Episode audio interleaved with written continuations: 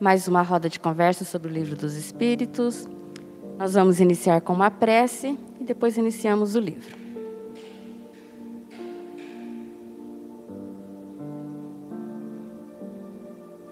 Amado Mestre Jesus, amigos espirituais, mentores do GEOL, obrigada por mais essa segunda-feira, por mais essa oportunidade de aprendizado que teremos aqui hoje. Possamos levar esse aprendizado para o nosso dia a dia. Possamos ter, tirar nossas dúvidas, ter um esclarecimento de tudo que aqui foi dito. Obrigada, que assim seja.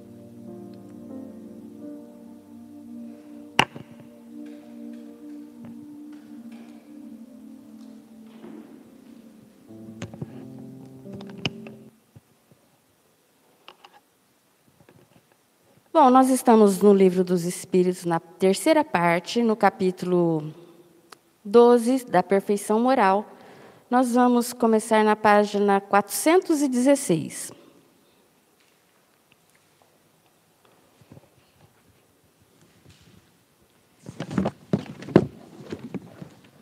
Nós estamos falando sobre as virtudes e os vícios.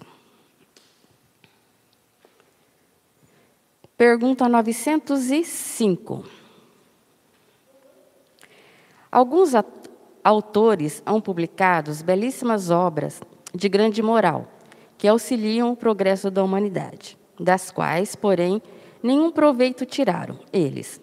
Ser-lhes-á ser levado em conta, como espíritos, o bem a que suas obras hajam dado lugar? A moral sem as ações é o mesmo que a semente sem o trabalho. De que vos serve a semente se não o fazeis dar fruto, que vos alimentem? Grave é a culpa desses homens, porque dispunham da inteligência para compreender. Não praticando as máximas que ofereciam aos outros, renunciaram a colher-lhes os frutos. Ou seja, eles publicaram belas obras ensinando o que tinha que ser feito, só que eles mesmos não fizeram. Isso tem algum, algum proveito quando eles desencarnarem? Não. Eles não, não souberam aproveitar o que eles sabiam. Vai ser bom para quem aprendeu com eles, mas eles, eles não, não vão colher os frutos do que, do que eles plantaram. Isso é que eu entendi. Agora, se alguém quiser fazer mais algum comentário, por favor, fique à vontade. Uru?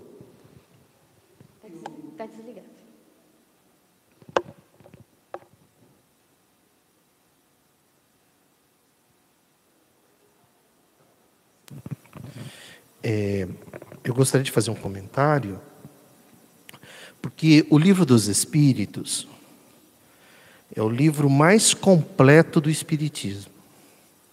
A gente sempre necessita ter isso em mente.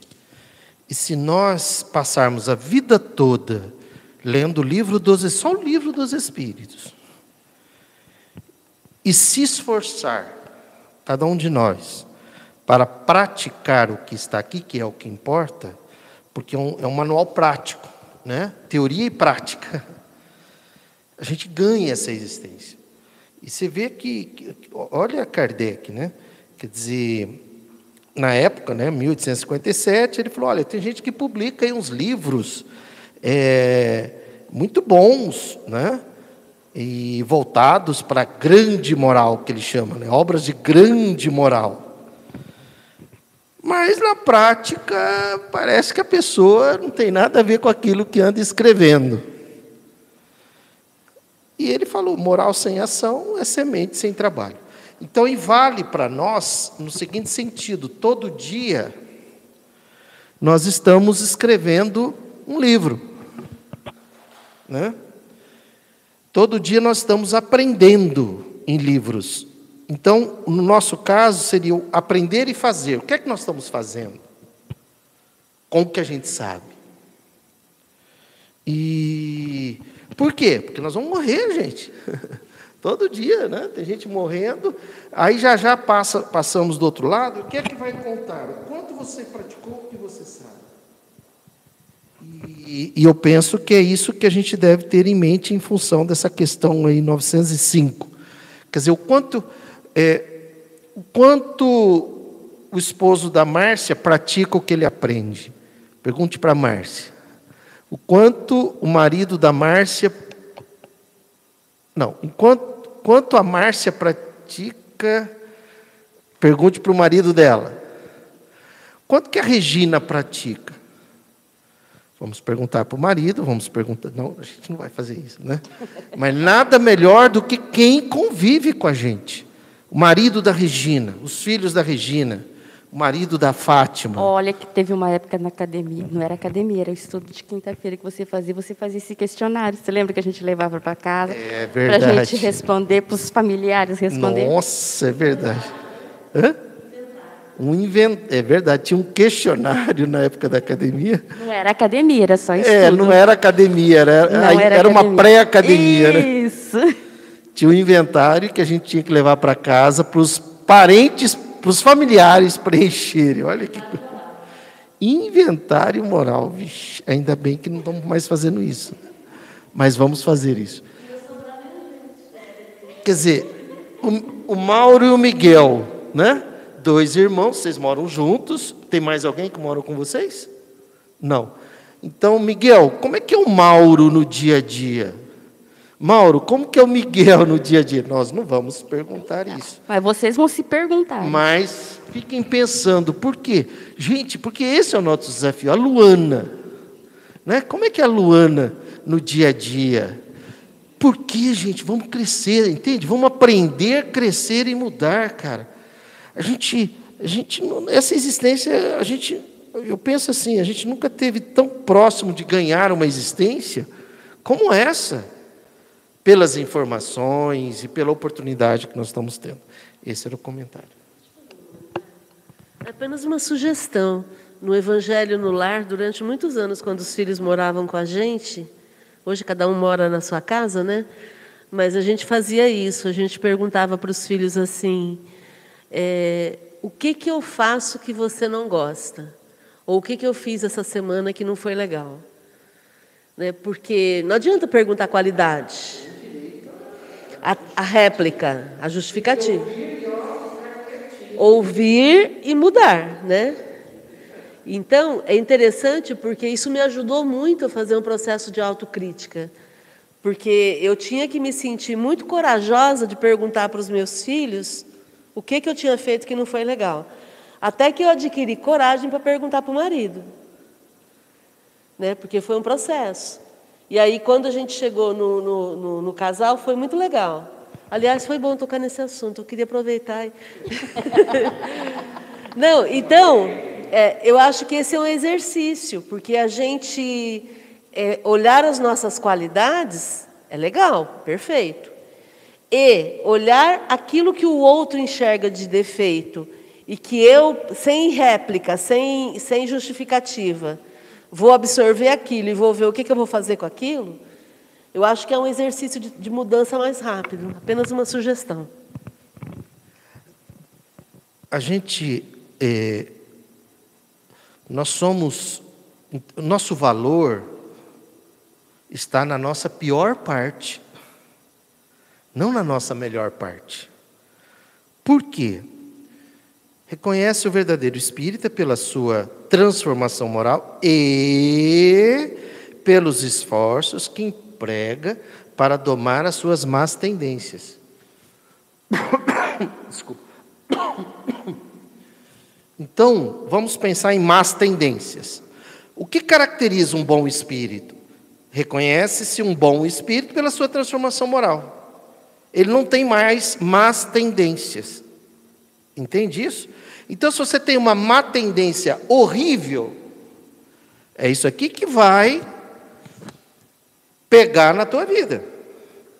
Aí essa má tendência você substitui, você transforma, aí fica uma outra menos horrível. É essa que vai pegar na tua vida. Aí você transforma, aí fica uma outra menos horrível.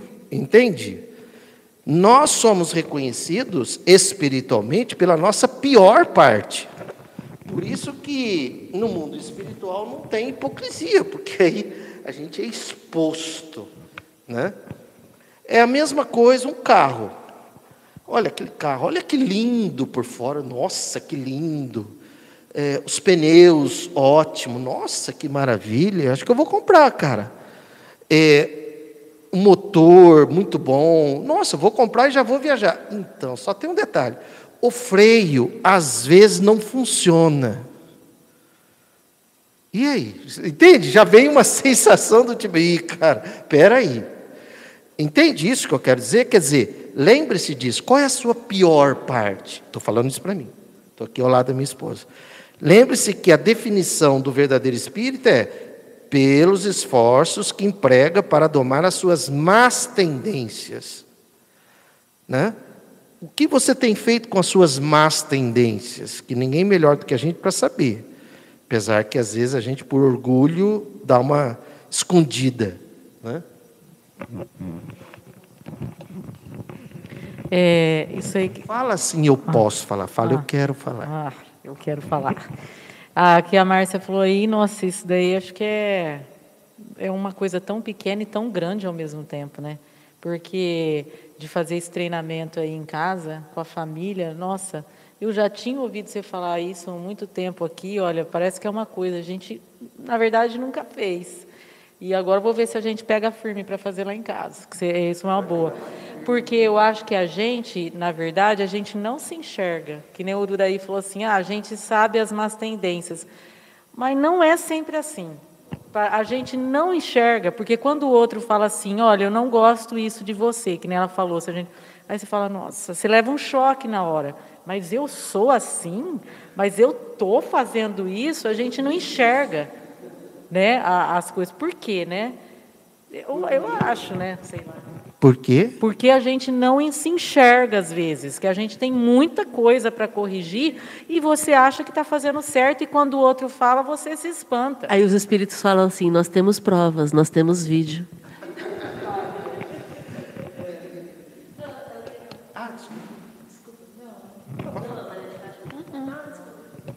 É, o que é que impede? O orgulho. Como o princípio das nossas más tendências está no nosso orgulho, no nosso egoísmo, o orgulho é que impede.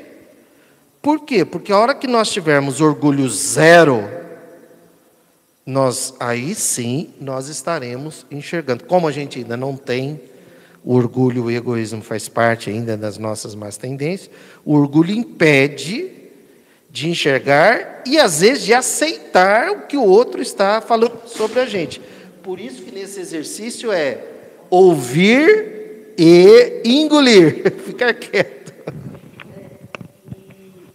E é interessante esse processo, porque quando você, quando o Uraí fala que é isso que vai, que vai definir eh, se a gente está progredindo ou não, é porque é o ponto que precisa ser mudado.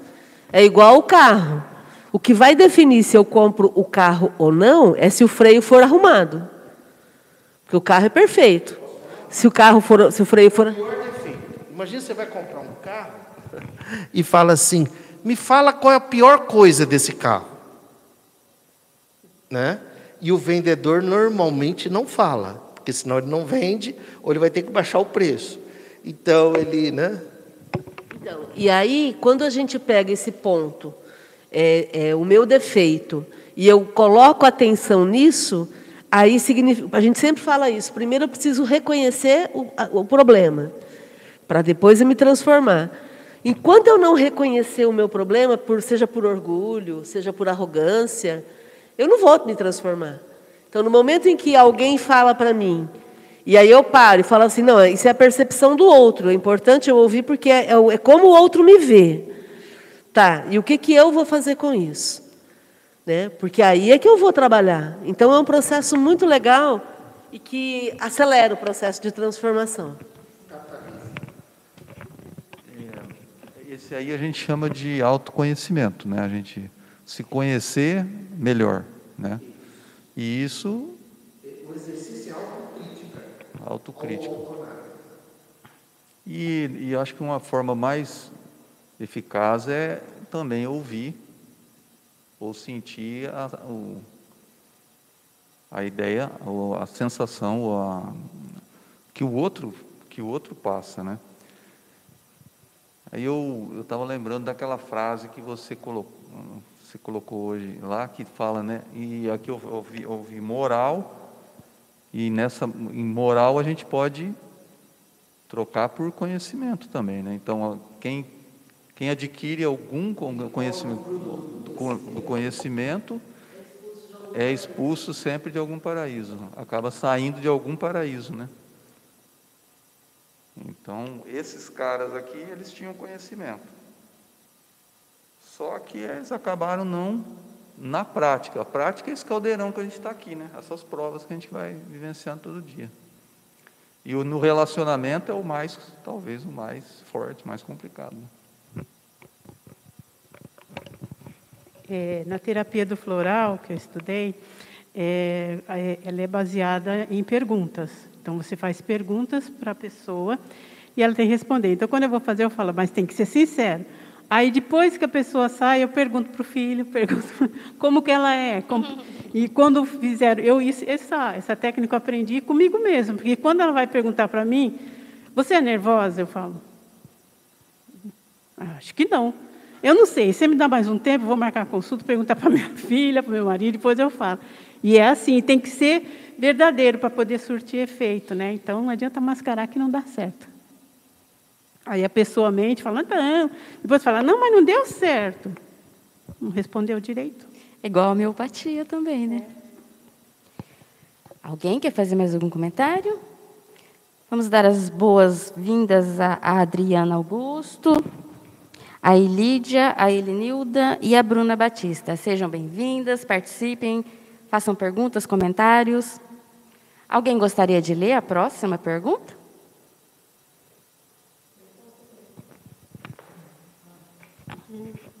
É a 906, né? Será possível de censura o homem por ter consciência do bem que faz e por confessá-lo a si mesmo? pois que pode ter consciência do mal que pratica, do bem igualmente deve tê-la, a fim de saber se andou bem ou mal. Pensando todos os seu, pesando todos os seus atos na balança da lei de Deus e sobretudo na lei de justiça, amor e caridade, amor e caridade é que poderá dizer a si mesmo as suas obras são boas ou más, que as poderá aprovar ou desaprovar.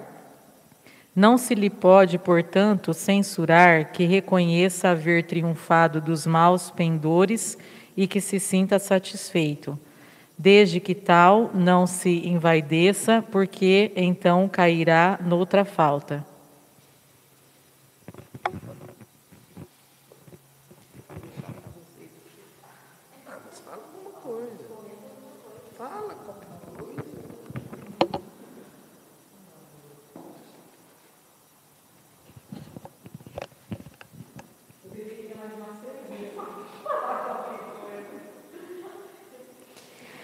Aqui ele sugere para a gente ler a pergunta 919.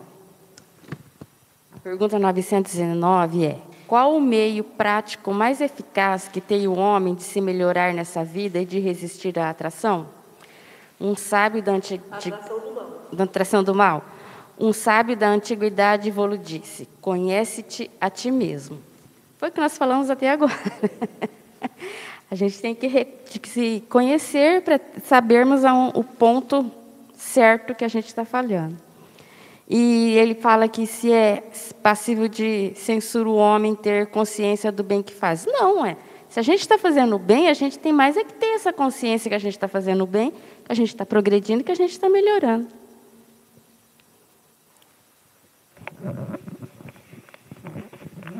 Ô Lu, Luciane, que foi que você melhorou, que você reconhece que você melhorou?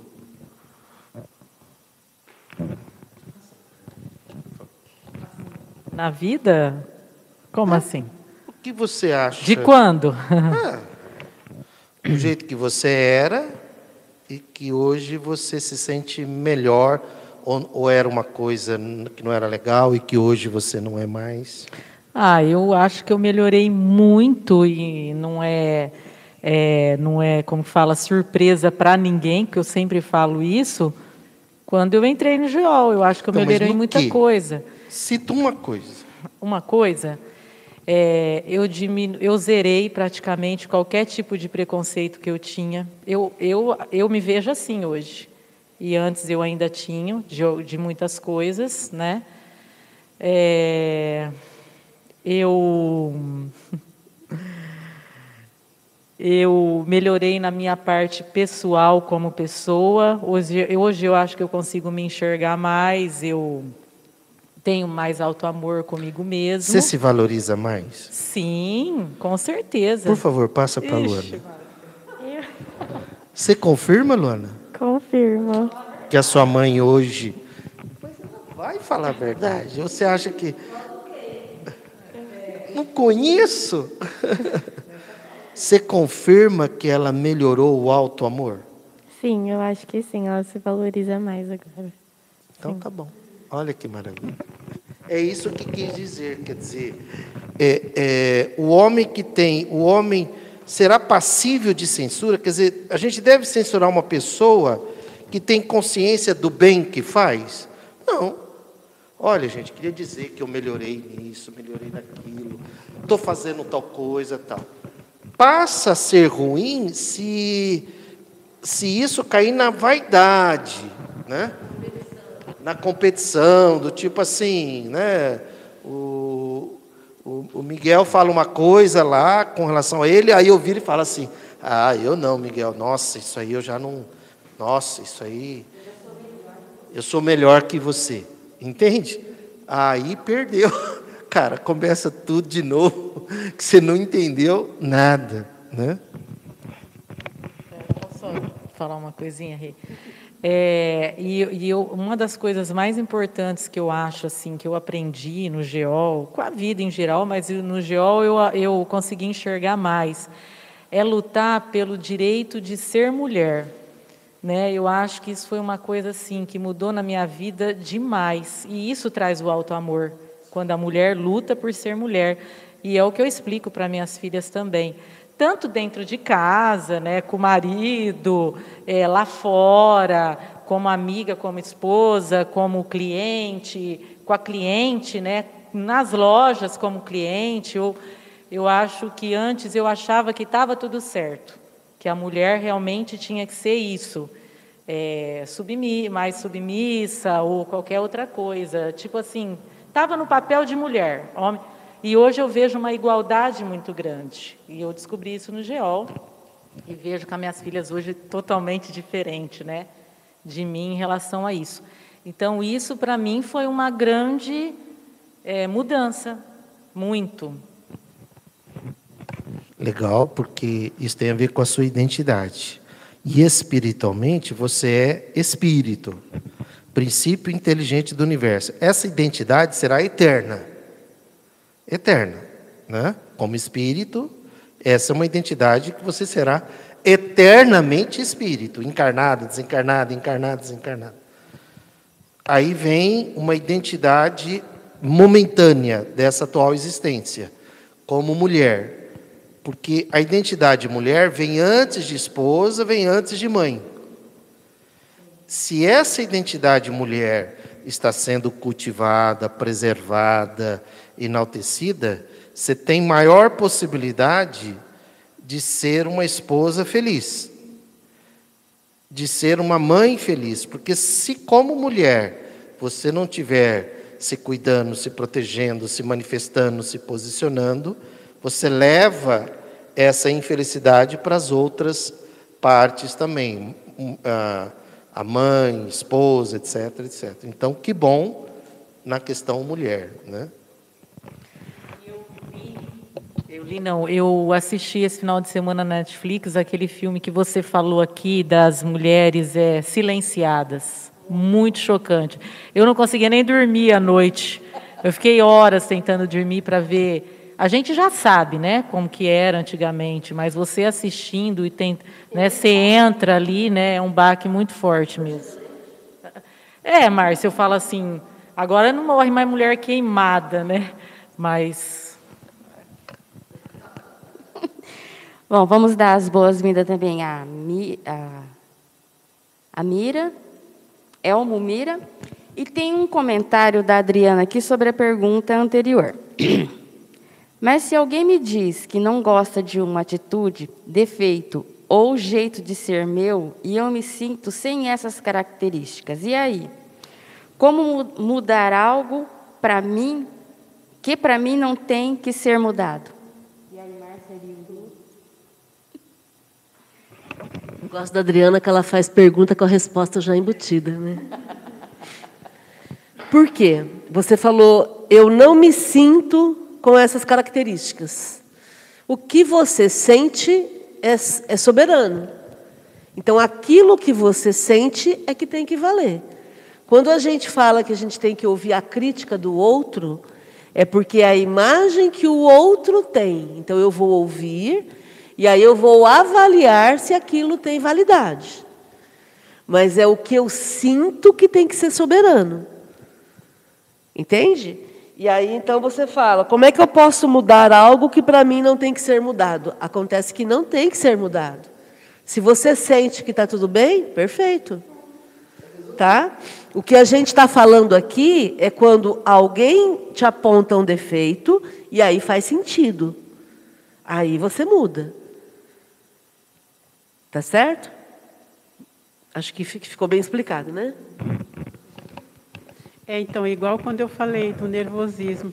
Eu até então não percebia que eu era nervosa. E quando ela me falou isso, eu comecei a analisar, eu perguntei em casa, nossa, muito nervosa. E aí eu comecei né, a tratar isso, a, a como diz, me esforçar para mudar. Né? E eu, não, eu achava que eu não era nervosa. Não, sou calma. Uhum. Só que não. Enquanto não me falava, eu não consegui enxergar. Isso. E, Adriana, em cima da, da sua pergunta ainda, acrescentando ali o que a Márcia já falou, é, pronto, a pessoa falou, e você não é? Ok. Humildade para ouvir e continuar sendo você, porque dependendo da sua reação, é o orgulho que está manifestando. Ah, mas quem, quem falou que eu sou isso? Você está muito enganado. Acabou né, de despertar na pessoa o orgulho. Né? Então, ok, você ouviu, a pessoa falou, o outro tem o direito de falar o que ele quiser, e você tem o direito de sentir o que você quiser, que é o que importa. Né?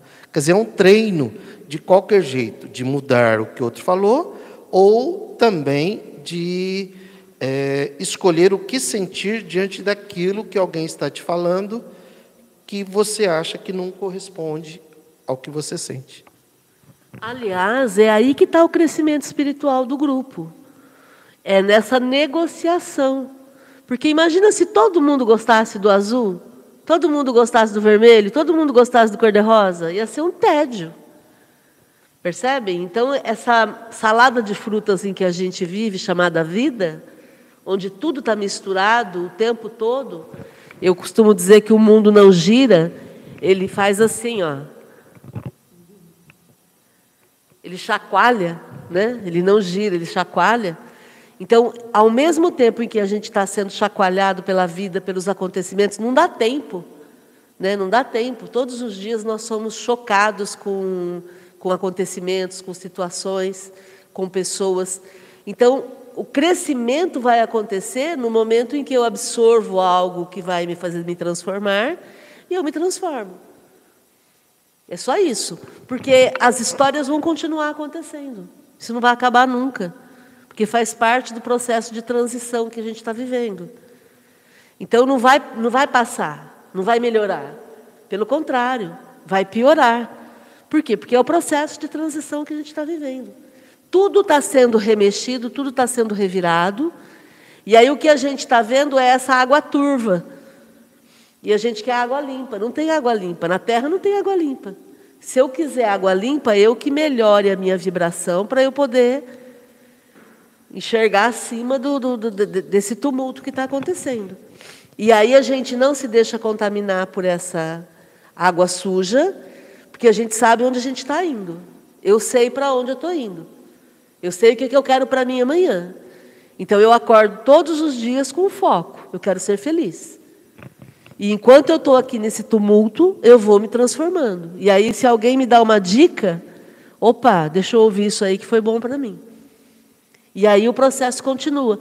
Daí não tem desânimo, porque é contínuo. Não tem aquela coisa de terminou a faculdade, agora que você terminou a faculdade, acabou. Não. É contínuo o processo. Né? Alguém quer fazer mais algum comentário?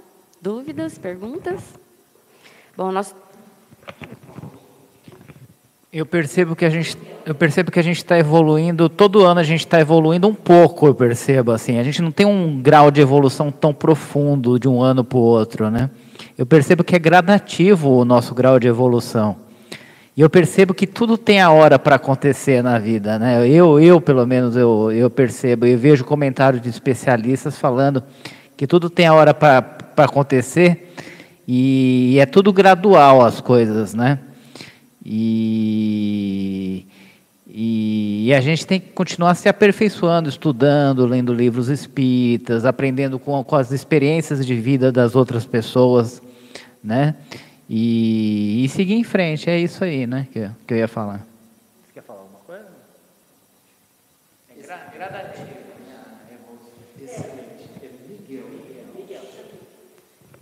Só vamos colocar um, um, um, adendo aí nesse teu comentário que eu acho legal. A gente foi acostumado a achar que tudo é devagar. Não é. Porque o ritmo depende da gente. A evolução, o progresso vai acontecer. Se vai ser mais rápido ou mais devagar, sou eu que vou imprimir essa velocidade. Por isso que a gente precisa assumir o controle da nossa vida e fazer o que tem que ser feito. Porque eu posso transformar a minha vida mais rapidamente. É igual na escola. O aluno que aprende logo de primeira, ele vai mais rápido. Aquele que fica morgando, deixando para depois, é, brincando, vai aprender também, mas vai levar mais tempo, vai ser mais sofrido. Então, a velocidade pode ser rápida. E a gente precisa quebrar essa crença mental limitante de que ah, é devagar que a gente progride. Não, gente. A vida tem pressa. A vida tem pressa. O sol não espera ninguém, Jesus não esperava ninguém. Jesus falava no imperativo e ele não esperava ninguém. Ele ia em frente. Vem. Vem, levanta, pega a tua cruz e vem atrás de mim. Não esperava ninguém, não tinha dó. Deus não tem dó. Percebe? Então o processo é um processo intenso. E eu, quanto mais rapidamente eu me transformo, tem aquela passagem do, da festa de bodas, que é a primeira passagem do Evangelho, em que Deus tem pressa, por quê? Para que a gente possa ir à festa de bodas, é, é festa de bodas, né? Com a vestimenta. O que, é vestimenta? É a luz. Então, quanto mais rápido, imagina, eu tenho uma festa para ir sábado, e eu tenho que arrumar uma roupa perfeita para ir lá na festa. Quanto mais rápido eu tiver a roupa, mais pronta eu vou estar para a festa. E a festa, a roupa é luz. Então, quanto mais rapidamente eu me iluminar, mais pronto eu vou estar para esse banquete divino, para o qual todo mundo está convidado. Ah, não, eu vou só daqui a três meses. Ah, daqui a cinco anos eu vou. Ok, a festa está aí. O Mauro, você trabalha com vendas, né? Também, né? Também. Só queria, só queria complementar é, com, com relação a, aos defeitos que estávamos falando, abordando. É, eu acho que a partir do momento que a gente reconhece os nossos defeitos, sabe que a gente tem eles, que a gente pode melhorar, né? É, faz parte até daquela questão do conhece-te a ti mesmo, né? É, você vai conhecer teus defeitos, tuas qualidades, e a partir daí você pode se aperfeiçoar, é, é aperfeiçoar cada dia, né? É, vencendo o orgulho, né? Tudo isso. É, e evoluindo, se aperfeiçoando cada vez mais. Mas é, é reconhecendo teus defeitos, aceitando e buscando melhorar, né? cada vez mais. É isso, basicamente. Ô Mauro, você trabalha na área de vendas, mas vamos supor que o Ricardo abriu uma empresa com um produto X e aí você vai cuidar da área comercial, de vendas, né? Aí você chega para ele e fala assim, Ricardo, você como dono da empresa, deixa eu te falar, ó, eu tenho aqui um projeto, uma estratégia de venda e marketing e tal, que dá para a gente faturar um milhão de reais em 10 anos. E tem uma outra que dá para a gente faturar um milhão de reais em um ano. Qual você acha que o Ricardo irá escolher? Hã? De um ano. E na vida espiritual a gente às vezes não tem essa, entre aspas, pressa. Né? A gente vai levando, ah, vai levando. Mas no dia a dia, lá no, no, no, no, no empreendimento, no trabalho, no profissional, a gente está correndo atrás, correndo, correndo, correndo. E na vida espiritual, ah, cara, calma, não é assim também, sabe, tal. Hã? Tem tempo, que não for nessa existência, na outra, não, cara. Às vezes é a tua última existência aqui na Terra, entende? Então é isso, quer dizer, a gente pode acelerar o processo, né? Mais alguém fazer mais algum comentário? Bom, então nós terminamos as virtudes e os vícios, agora nós vamos entrar no subtítulo Paixões. Alguém gostaria de ler? Paixões, 907. Será substancialmente mal o princípio originário das paixões, embora esteja na natureza? Não. A paixão está no excesso de que se acresceu a vontade visto que o princípio que lhe dá origem foi posto no homem para o bem, tanto que as paixões podem levá-lo à realização de grandes coisas. O abuso que delas se faz é que causa o mal. Uau! Então a pergunta é: a paixão é coisa do diabo? A paixão é coisa do mal? Não. E aí o espírito ainda, e o Kardec ainda pergunta, embora esteja na natureza, quer dizer, ele reconhece que a paixão é uma atitude natural do ser humano. A gente faz naturalmente. Então ele pergunta se, se é algo criado para o mal, né? E os espíritos dizem não. O problema é que o ser humano coloca excesso nessa vontade, nessa paixão. E aí ele poderia usar essa paixão para impulsioná-lo para o crescimento, e ele acaba usando essa paixão para impulsioná-lo para o abuso. E aí se dá mal, né?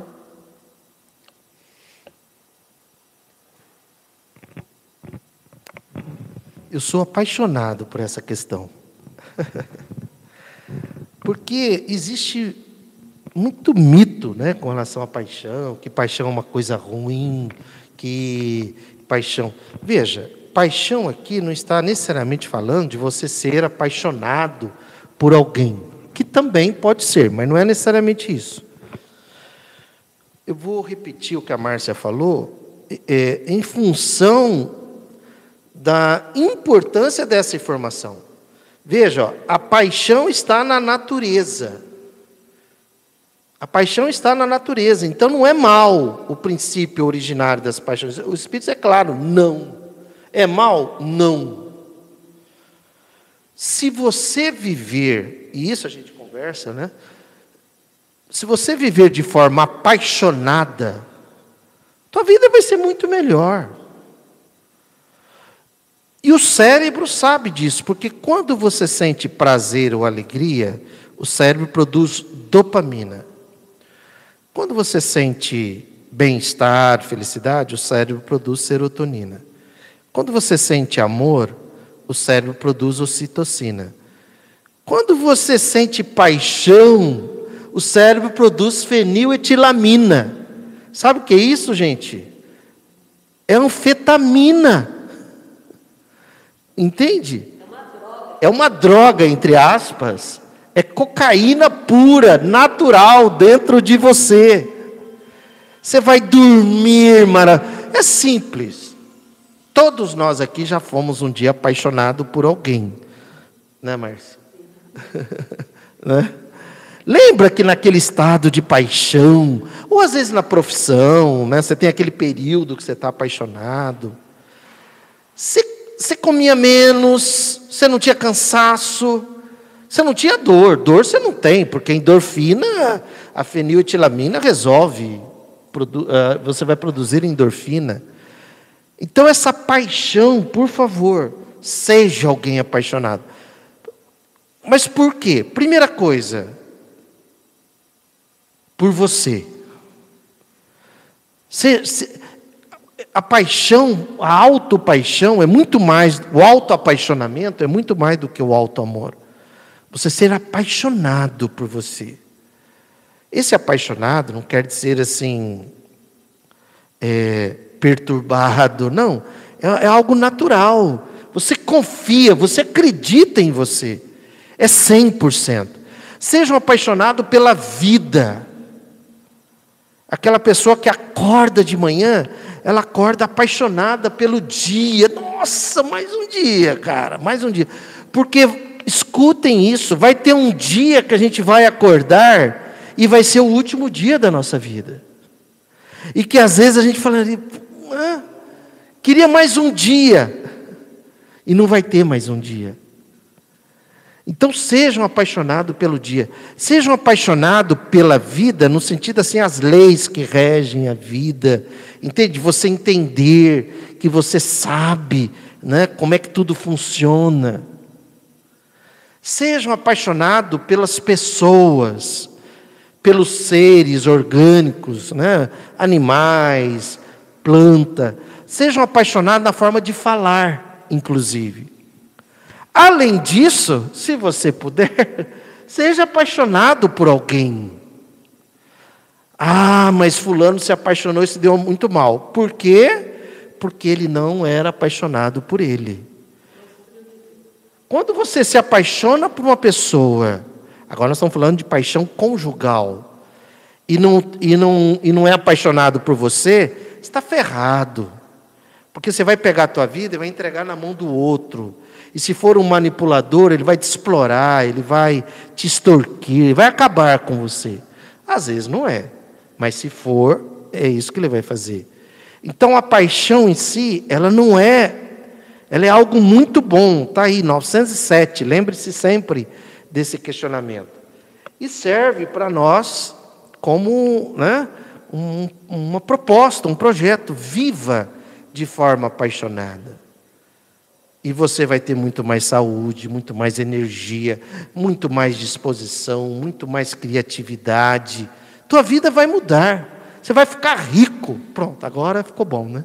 Você vai ficar rico, né? Se você for apaixonado. Mas principalmente, temos uma grande possibilidade de ganharmos a existência quando vivemos de forma apaixonada.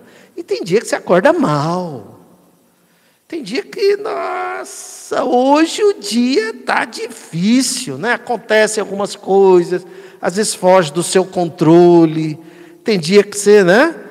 É assim que funciona. Esse é o, é, é, é o nosso progresso. Agora, de repente, você pode se lembrar: peraí, deixa eu apertar o botão aqui da paixão. Começando por mim, começando pela vida, entendendo que não há o que temer, existem leis que regem o universo, e que se eu entro aí num fluxo venturoso, eu aciono essas leis. Estou aqui passando por algumas provações, ok, vamos aprender por essas provações. Toda provação, tudo que é bom, tudo que é. Tem gente que fala assim, tudo passa. Eu prefiro dizer, tudo que é ruim passa, tudo que é bom fica. Né? Então tem começo, meio e fim, aprenda com aquilo e desperte essa paixão. Esse... Todo ser humano tem esse recurso, tá? Todo ser humano, e independe da idade. E aí vem o propósito. Por exemplo, o padre Júlio Lancelotti. Ele pula da cama porque ele tem uma paixão. Ele tem uma paixão, ele tem um propósito. Paixão tem muito a ver com um propósito de vida, tá? Substância que você falou, anfitamina, né? Ah, tá. Aí ela, então ela, a gente libera ela no dia a dia, não só quando não se trata de paixão física, é tudo isso que você disse, quando você tem paixão pela vida, pelo seu trabalho, por fazer algum, qualquer coisa que você gosta, você já está liberando essa substância, não é só física, não tem que ser por uma pessoa, paixão por uma pessoa, para liberar essa. Exatamente. É por tudo, então. Por já. tudo. O paixão por alguém é uma parte aí do, do todo. Entende? Porque você pode muito bem passar a vida toda. Jesus era um apaixonado. Faz sentido mesmo, né? Então, porque quando a gente tem dias que a gente levanta com uma energia que dá do dia, da hora que você levanta até a hora que você está dormir, parece que você está possuída de energia, né? Você fala assim, nossa, hoje é aquele dia que você está mais apaixonante por tudo que você fez, então. Aí o teu emocional se apaixona, tá ali, você apertou o botão paixão, libera a feniletilamina e isso provoca uma reação física de disposição, de ânimo, de energia. Sim. Entende? Chega uma pessoa, eu vou usar um exemplo assim, né? Chega uma pessoa que está ali na cama, não deprimido, não em depressão, mas está lá meio largadão tal, fala, cara, eu queria te falar uma coisa, você acabou de ganhar um milhão de reais. Sim. Ele vai continuar, eu não estou falando deprimido, por favor. Uma pessoa que está ali, ele vai, ah, legal, cara. Ah, bom saber, sim, tal. Então, depois, você acha que ele vai usar o depois? que a gente usa muito, né? Depois eu vejo, depois eu resolvo, depois eu faço. Aí ele vai falar: olha, para você receber um milhão de reais, você tem que ir a pé até Catanduva. Seria, Mauro? Já estava lá. Entende? Eu usei um exemplo assim, que o dinheiro é um exemplo mais rápido, né? Para a gente entender. Não, e é interessante porque ele coloca aqui que a paixão ela é da natureza. Se fosse algo ruim, então Deus teria nos prejudicado. Porque, poxa vida, como é que ele coloca na gente de forma natural algo que vai me fazer ficar mal? Algo que vai me prejudicar? Então, é óbvio que se Deus é amor, ele vai trabalhar tudo aquilo para facilitar o nosso progresso de desenvolvimento. Porque eu, enquanto mãe, eu procuro facilitar a vida dos meus filhos. E aí, como é que Deus, como é que eu estou sendo melhor do que Deus? Eu estou pensando mais no bem dos meus filhos do que Deus pensando no bem dos seus, das suas criaturas? Não faz sentido. Então, se é algo natural na gente, não pode ter uma finalidade má.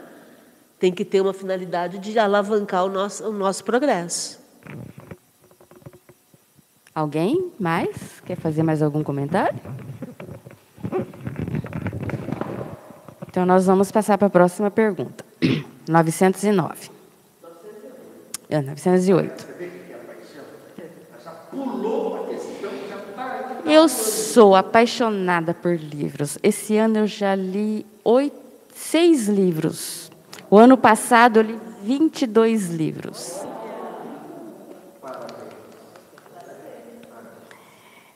Novecentos e oito. Como se poderá determinar o limite onde as paixões deixam de ser boas para se tornarem más? As paixões são como um corcel, que se tem utilidade quando governado e que se torna perigoso desde que passe a governar.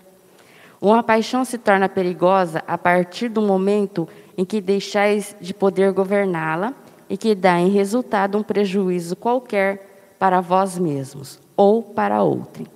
Corcel aqui não é o carro, não, tá, gente? Corcel é um cavalo muito bonito. Aqueles cavalos de corrida.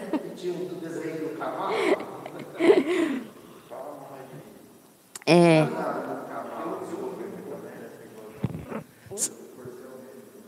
Vocês já andaram num cavalo desgovernado? Eu tive, acho que eu nunca te contei isso.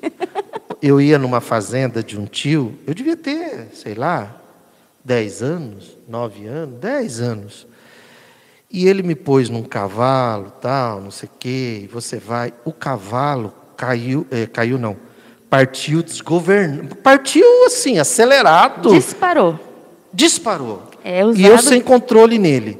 O que, que aconteceu? Tinha um poste e o cavalo passou rente ao poste e, e, nossa, minha perna ficou moída. Entende? Porque o poste estava aquilo, o cavalo passou tão perto do poste que minha perna do lado de cá raspou, etc. e tal. Então, isso é um, ou, né, é um corcel desgovernado. Então, cavalo é bom, né, se você precisa dele para se eh, locomover, etc. e tal. Mas se for desgovernado. Vamos ler o comentário de Kardec, a gente comenta tudo. As paixões são alavancas que decu, decuplicam as, isso. As forças, as forças do homem e o, e o auxiliam na execução dos desígnios da providência. Mas, se, em vez de as dirigir, deixa que elas o dirijam, cai o homem nos excessos e a própria força que, manejada pelas suas mãos, poderiam produzir o bem, contra ele se volta e o esmaga. Todas as paixões têm seu princípio no sentimento ou numa necessidade natural. O princípio das paixões não é, assim, um mal, pois que assenta numa das condições providenciais da nossa existência. A paixão propriamente dita é a exageração de uma necessidade ou de um sentimento está no excesso e não na causa, e este excesso se torna um mal, quando tem como consequência um mal qualquer. Toda paixão que aproxima o homem da natureza animal afasta-o da natureza espiritual. Todo sentimento que eleva o homem acima da natureza animal detona, denota predominância do espírito sobre a matéria e o aproxima da perfeição. Uia! Então, né? Explica aí, Uru, por favor. Que é muita coisa. Boa, Márcia. As paixões são alavancas que decuplicam. Isso não precisa falar mais nada, né? Aumentam em dez vezes as forças do ser humano. Quando a gente lê homem, vamos ler sempre entender ser humano. E o auxiliam na execução dos desígnios da providência. Agora, se em vez de a, condicional, se em vez de as dirigir, você deixa que elas o dirigem, aí perdeu. Exemplo: uma pessoa é apaixonada por carro e ela quer ter um carro novo, ou um carro antigo, ou um carro de uma determinada marca. Maravilha, ela tem esse direito. Ela tem esse direito. Aí ela tem um, tem dois, tem três. E ela continua apaixonada e quer mais. Aí ela começa a se complicar em dívidas, ela começa a desviar dinheiro que seria, às vezes, para um, para um curso, para ele crescer, entende? Aí começa a ser aquele cavalo desgovernado. Né?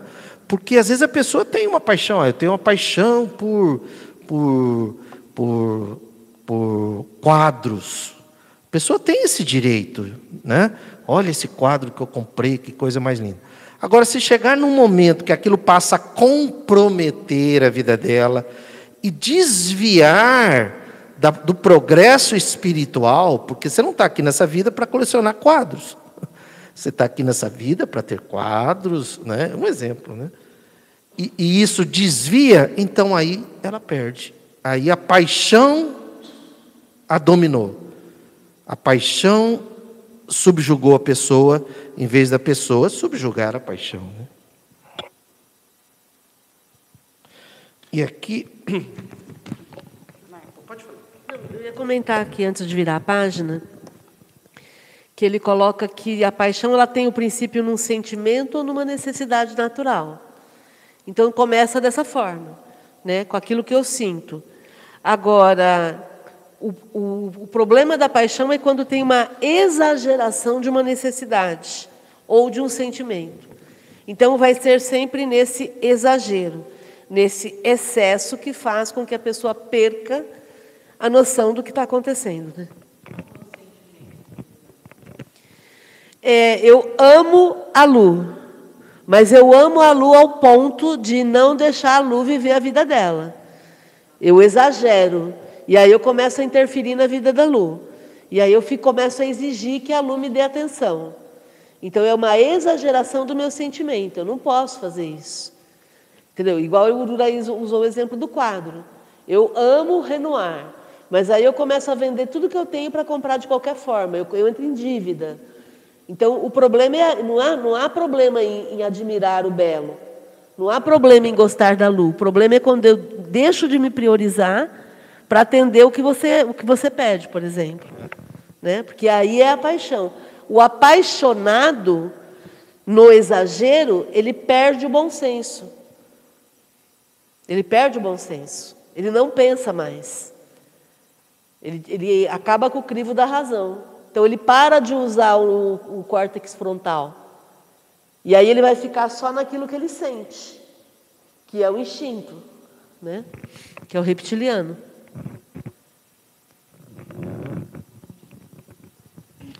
Eu pensei aqui na qualidade das paixões também, né? Então, algumas paixões que, que não são que não são naturais, vamos dizer, não são éticas ou não são morais, né? Então a pessoa é apaixonada por criar passarinhos. Se ele é apaixonada por aquário, um peixe. Então hoje a gente fala um peixe dentro de um aquário, um passarinho dentro de uma gaiola. Ele está em sofrimento, não é natural. Né? Então, é, ele Muito vai criar um colocado. peixe, um passarinho, não importa, ele não está exagerando, mas já não é uma paixão. Normalmente quem é apaixonado não vai criar um só. Mas mesmo que ele crie três, quatro, ele está tá, tá uma, uma, apaixonado por uma, uma coisa que não é natural e não é ética, não é moral. Perfeito, muito bem colocado.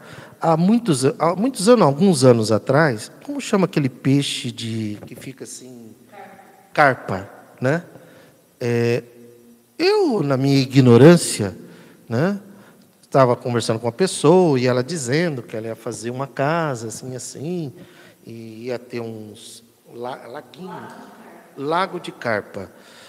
E eu falei, né, nossa, lago de carpa, ah, que bonito, tal. Uma outra pessoa virou e falou assim, não acredito, falou para o outro, que você vai ter carpa no seu lago. Falei, ah, é tão bonito. Cara, mas você nunca parou para pensar que eles estão presos ali. Eles estão aprisionados. As carpas não foram criadas para ficar ali atendendo a, a, a, a, seu bel prazer. E aí você lá joga um pedacinho de pão. Olha que legal, todas elas vêm comer. Não, cara, estão famintas. É porque elas estão presas. E eu confesso que depois daquele dia, quando eu olho e vejo essas carpas, falo, gente, elas estão presas. Né? Elas não estão vivendo a vida natural para a qual elas foram criadas. Passarinho na gaiola, então, nem se fala. Aí já, né, isso aí já, já completa. E, e também tem a questão, é um, é um assunto assim, um pouco delicado para algumas pessoas, as cuidadoras de animais, né? que tem algumas que. É, eu não diria é, é, que exageram, que se tornam, às vezes, acumuladoras de animais. Né? E, e às vezes acabam se comprometendo na saúde, é, dívida, e salário e tudo. Eu sei que tem algumas pessoas que sentem assim, é, elas são, elas veem um animal e já querem levar, se estiver em sofrimento. Mas a gente necessita ter um. E aqui não estou criticando ninguém, é apenas uma questão de reflexão para a gente. É igual gente, não tínhamos gato, aí a gente passou a ter o estrela. Agora tem alguns gatinhos que a gente vê e a gente tem que se conter, porque senão, no primeiro momento, você quer levar para casa. Aí, ok. Aí passa daqui a algum tempo, você vê outro gatinho abandonado e você quer levar para casa. E aí chega um momento, de repente, a pessoa pode ter dois, três, quatro.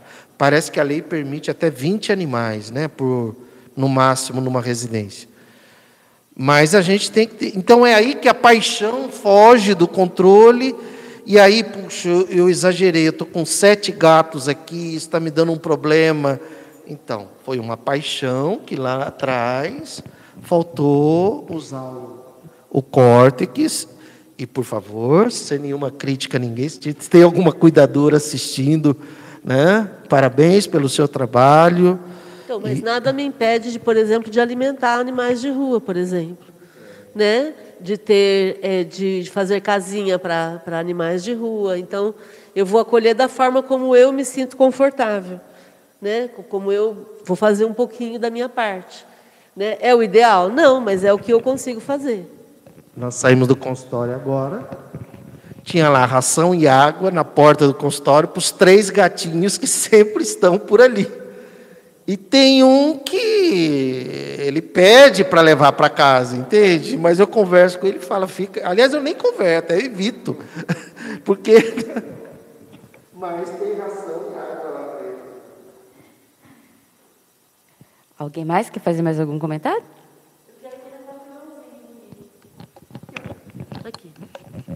Quando ele fala que toda paixão que aproxima o homem da natureza animal afasta-o da natureza espiritual, e todo sentimento que eleva o homem acima da natureza animal vai levá-lo para longe da matéria. E aí vai aproximá-lo da perfeição, que é exatamente o que eu falei antes. Se eu uso o neocórtex, eu me, me aproximo da natureza espiritual. Se eu uso o reptiliano, eu me aproximo da natureza animal. Então aqui é instinto, aqui é raciocínio com amor. Então, por isso nossa, o nosso dia a dia, quando, quando a gente vê, por exemplo, é, igual nós tivemos hoje, essa situação de estupro, né? Quando a gente vê uma situação como essa, o meu reptiliano me, me, me, me pede para eu ir lá esganar o estuprador. Né? Só que se eu esganar o estuprador, eu estou sendo um animal. Não vai resolver. Não vai resolver para ele e não vai resolver para mim. Então eu preciso usar o neocórtex para entender que é preciso que esse tipo de coisa aconteça para que milhares de pessoas sejam socorridas. Eu até brinquei com o Uraí, eu falei, nossa, Deus não está brincando na revolução da, da, dos acontecimentos, né? Porque todos os dias são situações absurdas vindo à tona. E que a gente não se, dá, se deu conta que isso era normal. Porque na cabeça dessas pessoas é normal isso acontecer. Na, na cabeça das pessoas é normal matar alguém que, não, que não concorda comigo. Na cabeça das pessoas é normal alguém que tem relação de poder estuprar alguém que está em, em situação vulnerável. Então, é preciso que a gente busque o nosso neocórtex para a gente não fazer é, justiça com as próprias mãos e usar a inteligência para que as leis fiquem mais rígidas, para que as pessoas fiquem mais atentas, para que os homens parem de estuprar as mulheres. Está faltando dizer isso. Homens, parem de estuprar as mulheres. Ponto. É essa a ideia. Está faltando dizer isso com todas as letras, com toda a força. Porque o homem é que tem pênis, é ele quem estupra. Percebem? Então, é, ah, mas tem mulheres que também abusam. Sim, sim, mas é infinitamente menor o número. O que a gente precisa é entender que tudo isso vem à tona para que a gente possa se posicionar e mudar tudo que está acontecendo à nossa volta. E eu falei mais alto de propósito, viu, gente? Antes de encerrar, eu quero voltar no assunto do gatinho. Vocês me aliviaram uma culpa agora, gente, tão grande. Porque ontem a gente saiu com o Rafael para dar uma volta de bicicleta, aí parou onde tinha um monte de gatinho. Aí esse daí o Rafael ficava assim: mãe, ele está pedindo para a gente levar ele. Mãe, ele está pedindo mais um. Vamos. Eu falei: gente, lá em casa já tem sete pessoas. Tem cinco pessoas, tem a Nina, que é a gata, tem o Floquinho, que é o cachorro. Eu não vou dar conta. Eu falei, não, vamos. Mas, mãe, olha, eu falei, eu saí de lá com uma culpa, vocês me aliviaram agora o gato, eles são manipuladores. Eles, eles dão aquele mia, mia, miadinho assim, bem, e começa a girar em torno das pernas. Eles são manipuladores. São seres que manipulam a gente. Cachorro verdade. tem. E a gente fica submisso depois a eles, né? Ô Lu, e você citou uma coisa muito certa. Eu sempre penso nisso. Se eu levo para casa, quem é que leva para cortar as unhas? Quem é que vai comprar a ração? Quem é que leva. Hã? Quem é que limpa a caixa de areia? Entende? Quer dizer, eu faço o, o, o menor ali, ponho ração ali no negocinho dele, que é a coisa mais simples. Mas aquilo.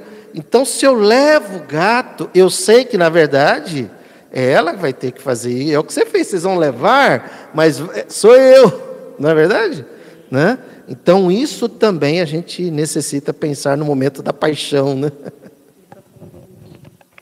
É, o gato, se ele olha para a gente com aquele olharzinho do gato do Shrek, a gente tem que se controlar, porque ele fica. Ai, a gente não aguenta, né? Tem que se controlar. Cachorro também. Bom, gente, já deu o horário. Só que nós vamos entrar de férias e vamos voltar dia primeiro. Aí...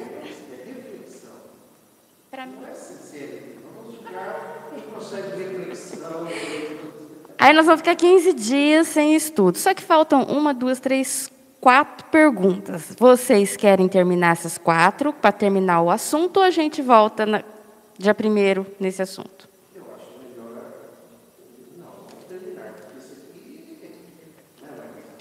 Então, então vamos continuar. é, 909. A gente vai continuar. A gente para. Então a gente para e eu voltar, a gente volta de novo. Desde a primeira. Então, vocês é que sabem. Então vamos terminar por aqui. Eu queria agradecer o pessoal que, do YouTube que participaram, que é a Adriana, a Elídia, a Elenilda Mira, a Bruna Batista, o Elmo Mira. Obrigado pela participação de vocês, agradecer vocês aqui presentes. E vamos fazer a nossa prece de encerramento. Olha, é, essa é a última segunda, mas quarta-feira ainda tem e quinta-feira ainda tem, tá, pessoal? Dia, dia 1 de agosto. Márcia, você faz a prece para nós? Eu vou colocar aqui. Então, nós, na segunda-feira, nós voltaremos dia 1 de agosto, ok?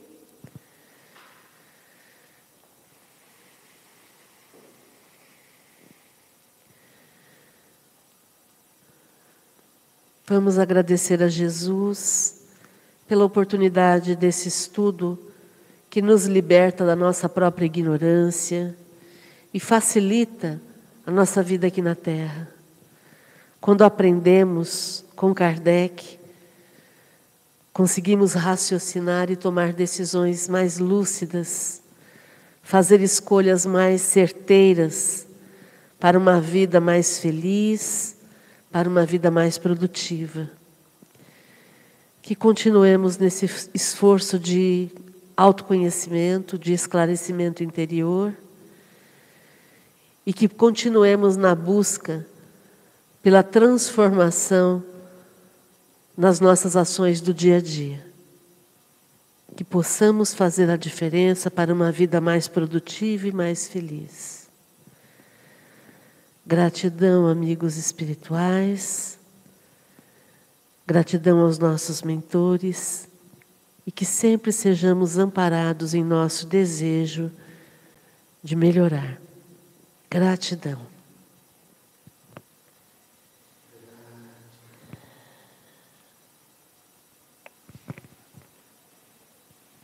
E agora estamos convidados para o abraço da felicidade.